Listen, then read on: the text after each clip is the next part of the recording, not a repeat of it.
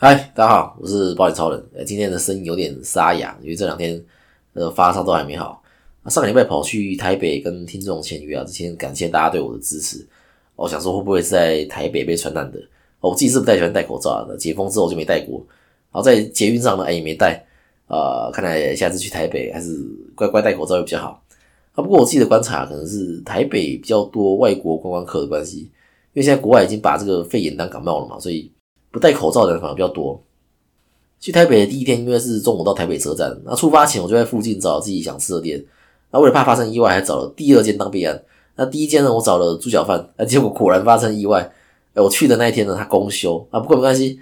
那这个时候我就佩服自己做事考虑周全，我早就找好第二家当备案了。哼，那第二家呢，我找了拉面店，哎，结果啊有开啦，只是说呃很多人要排队，啊因为当时中午很热，然后这样下午就开始有约访，所以。不能等太久，就知道打开 Google 地图，然后再找下一家，然后发现每个人找吃的方式都不太一样。像我自己就是开地图，就看附近有没有什么想吃的。那一朵呢，它是用 IG 去搜寻，那有的人可能会用 Google 去搜寻。那我认识一朵之后才知道说，哦，原来有人会用 IG 来找餐厅。那我找到第三家是一家排骨饭，啊，叫东一排骨。哦，那这一店很特别，它第一个特别点是它的位置很特别，它就在延平南路上嘛，然后它又扛棒，所以我以为它在一楼。然后当我走到这个扛棒位置之后，发现它铁门是搭下来。我想说，哎，这个呃这么衰吗？今天想吃什么都没有。我本来已经手机拿出来想说，我就干脆找个麦当劳吃一次就好。了不晓得为什么，我就突然想要回头再看一眼，我就看到原来东一排骨在二楼，他要从旁边的管理室楼梯走上去才会看到。通常大楼管理室都在一楼嘛，然后这种大楼可能比较有年代，它的管理室在二楼的位置。走进去才知道是一间装潢非常复古的排骨便当店。店内放的音乐都是英文老歌，要不是电视在播新闻的，不然真的以为会回到过去。那既然是排骨便当店，我就点了这个排骨饭。不得不说，真的是贵哦，一份一百七十元，我整份吃干净哦，汤也喝完，但是我完全没有感觉到刚刚有吃东西，但是好吃的啊！啊，台北我也上了很多次找听众签约嘛，那每次上来都还觉得说哎东西很贵。那第一个特别的点是他，我发现他就员工的年纪都偏大，目测看起来都有五十岁。呃，完全没有年轻人，员工对员工都没有年轻人，然后连来用餐的这个客群的客人年纪都偏大，对，也比较少年轻人，啊，算是误打误撞才让我有机会认识到这个好地方。那每次北上签约都好像在玩世纪地，我会开迷雾，就是这个区域如果来过之后呢，地地图就会打开，呃，整体来说很特别啦。今天要是有人趁我睡觉的时候偷偷帮我抬到这个东一排骨里面，哎，我醒来我真的会以为我。穿越时空回到五十年前的台湾，对，如果没去过可以去看看。那至于年轻人都跑去哪里了呢？呃，在往东一排骨的路上的时候，我有经过一间咖啡店，然后发现这间咖啡店在排队，而且它排很长。那重点是全部都是女生哦。希望这段一朵不要听，看起来大概都是国中到高中的年纪。我想说，哎，这间店为什么这么多学生喜欢来？而且价钱也没有太便宜哦。后来在坐车的时候就 Google 了一下，那它是一间跟动画有关的咖啡店啊，所以。店内有很多 Q 版动画的摆设啊、装饰啊，啊，消费也会受相关的周边。然后每隔一段时间，他就会换一个动画当主题。那店内的壁纸摆设也就跟着换，算蛮新奇的啊。在南部没有看过这样的咖啡店。所以，他下午就开始约访行程嘛。那第一站要到五谷啊，我这个乡下人想说啊，台北捷运很方便嘛，就搭捷运去就好。然后才知道说啊，靠腰这个五谷没有捷运站。哦，我下一次就觉得说要先搭捷运到离五谷最近的地方，再转搭公车。所以呢。我从北车搭桃园机场线到新庄副都心，然后再转搭七八三公车，搞了一个多小时，快两个小时才到目的地。然后五谷这个客户跟我说：“哎，其实板桥就有一班公车可以直接到五谷，而且快很多。”啊，其实我当下直接打开 Google 地图，然后让 Google 规划路线的话，其实我就能发现这条路了。但是我自己 gay 啊，就是让我自己走很多冤枉路。哎，从北车走到桃园机场线，真的超远啊！虽然都在室内走，但是因为包包很重啊。我都会背笔电、平板嘛，然后行动电源还有水啊，因为当天还有过夜，所以我还带充电线、充电头跟换洗衣服在身上，真的超重。现在回想起来，自己真的是 gay 啊。所以回到主题来讲，这个有体况的话，要怎么规划医疗保险？也很简单，就是规划能接受次标的商品就好了。一个被保险人的健康状况分三种，一个是呃健康体，那也有人说是标准体，那还有是次标体跟拒保体。那健康体顾名思义就是很健康。在保险公司询问的健康告知书上，可以全部都勾否，那就算是健康体。那要是其中有几项又够四的话呢？哎，保险公司就评估看你是次标还是拒保。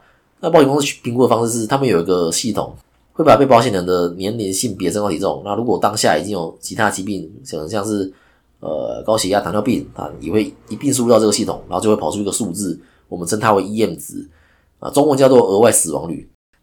简单说就是把被保险的其他状况加上其他因素用一个数字做量化。那数字越大，代表越危险，就越有可能是次标或拒保。所以今天有体况客户，我选择的商品就会是能接受最大 EM 值的商品。那有些 EM 值甚至呃小于等于四百都可以投保。那这种 EM 值等于四百能投保的商品，通常是短期的储蓄险呢。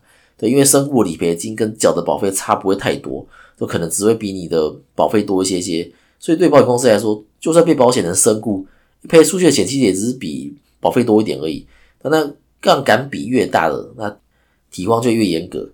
例如小额寿险就不接受次标题的被保险人投保，对，因为小额寿险的杠杆比比较大嘛。呃，杠杆比就是你的保费跟你的保障的比例，这个数字越大越好，等于我可以花越少的钱啊，买到越大保障。我举个例子啊，一个三十岁的女性要投保终身寿险二十万啊，年期二十年啊，一年的保费是六千四。那如果是小额寿险的话呢，哎，只要四千四啊，同样是二十万的保障，然后同样是二十年期啊，也一样是终身寿险，那一年的保费就差两千块。所以我们就会说，小额寿险的杠杆比比较高，所以小额寿险对于提款税比较要求。那各家其实不太一样。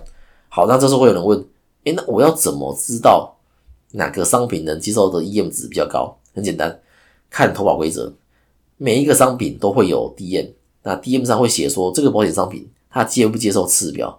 那保险公司为了让业务员方便查询，都会做一份啊新契约投保规则让业务使用。那我只要把这个商品名称或是代号。打进这个 PDF 档搜寻，就会看到这个商品能接受的 EM 值有多少。但是 EM 值我们没有办法自己算，它是一个复杂的算式，它没有开放给所有人用。所以我们能做就是呃挑几个对 EM 值接受度比较高的商品。那我这边以台湾人寿为例啊，你投保台湾人寿，你一定要投保他们的实支实付代号 HNRC。那 HNRC 这个真的是目前真的是非常有优势啊，呃，傲视群雄，屌打其他家实支。那这个商品它接不接受次标呢？哎，当然是可以。在投保规则里面是写，HNRC 要 EM 值小于等于一百才能投保啊。次标题的话需加费，对，比方说这个商品是可以接受次标题的，但是你的 EM 值还是要小于等于一百。那除了 HNRC 以外，台湾人寿还有另一个优势商品就是癌症一次金，代号是 YCD。这个商品在投保的规则里面是写说，本险无次标费率，比方说它不接受次标嘛，这个商品，所以它也不会写说 EM 值要多少。所以如果今天是有体况的客户要投保，哎，我就会避开这个商品。那既然不能买癌症一次金，但是客户还是想要投保跟癌症险有关的保险，诶，那我就会规划台湾人寿的重商品，代号是 CIR 四，它是可以接受次标的。但是为了保险起见啊，通常有体况的客户，我会先只规划医疗实质跟意外险，等成功核保后，我才会帮客户附加重大商品。不然如果直接在投保的时候都规划进去，连不接受次标的癌症险都规划进去，那最后只会整张被拒保了。而且保险公司拒保，他只会说：“哎，因为这个客户的某某体况，所以拒保。”哦，请跟要被保人委婉解释。但其实只要拿掉癌症一次金这个险种就可以投保了。但是保险公司不会跟人说，如果你知道这个原因的话呢，就只能再投保一次。那所以就像我刚刚讲的，就是呃，先规划医疗实质，等成功投保后呢，再附加客户想要的险种。那就算保险公司不让附加也没关系嘛，就是最少都还有医疗实质，不会说整张都被拒保。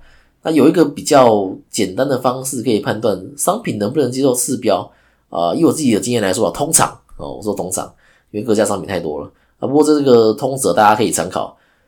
通常一次金的商品都不接受次标，像癌症一次金跟重大伤病的一次金这种。那我在一开始的时候我就不会规划给有体矿的客户。另一个比较被大家忽略的是豁免保险。那因为豁免的保费都蛮便宜的，对，除了全球人寿比较贵之外，因为全球人寿的豁免是可以一直豁下去，所以会比人家贵。因为你一般的豁免都是保障二十年，但是全球的人寿的豁免可以保到七十五岁，而且如果要被保人不同人的话，例如说，哎，我帮我儿子规划全球人寿全套的医疗保单啊，然后附加豁免，代号是 XWA，哎，要是我挂掉的话，我儿子这份保单就再也不用缴钱了，啊，保障还持续到我儿子八十岁，对，要看当时规划什么险种啊，以全球人寿的实时付来说，XHB 可以续保到我儿子八十岁。那我如果在我儿子五岁的时候我就挂掉，哎，那我儿子的 XHB 到他八十岁的时候，哎，都不用再缴费，而且保障持续有效，啊，这是全球人寿豁免会比较贵的原因。那一般的豁免，像台湾人寿，它的保障就二十年，对，就这二十年间有效。所以我如果在第十九年的时候用到豁免，对，那也只能豁免到一年的保费，第二十一年开始还是要缴钱。回来回到主题，呃，豁免通常也都是会要求标准体，但是会被很多人忽略。那有体况要投保的要被保人，记得呃投保的时候要把豁免拿掉，对，以免被拒保。OK，那今天节目就到这边啊，有问题欢迎留言给我。然后我发现，诶，大家来问问题都是用 IG 跟这个 Line 来私密我，对，比较不会在下面留言啊。不过也没关系啊。对，我要说的是，呃，之后我会把之前听众我的问题在最后跟大家分享，但也不用担心，就是我只会分享问题本身，我不会把各自说出来。对，所以不会有人知道你是谁，就是大家可以放心留言给我。OK，那今天就先到这边，大家拜拜。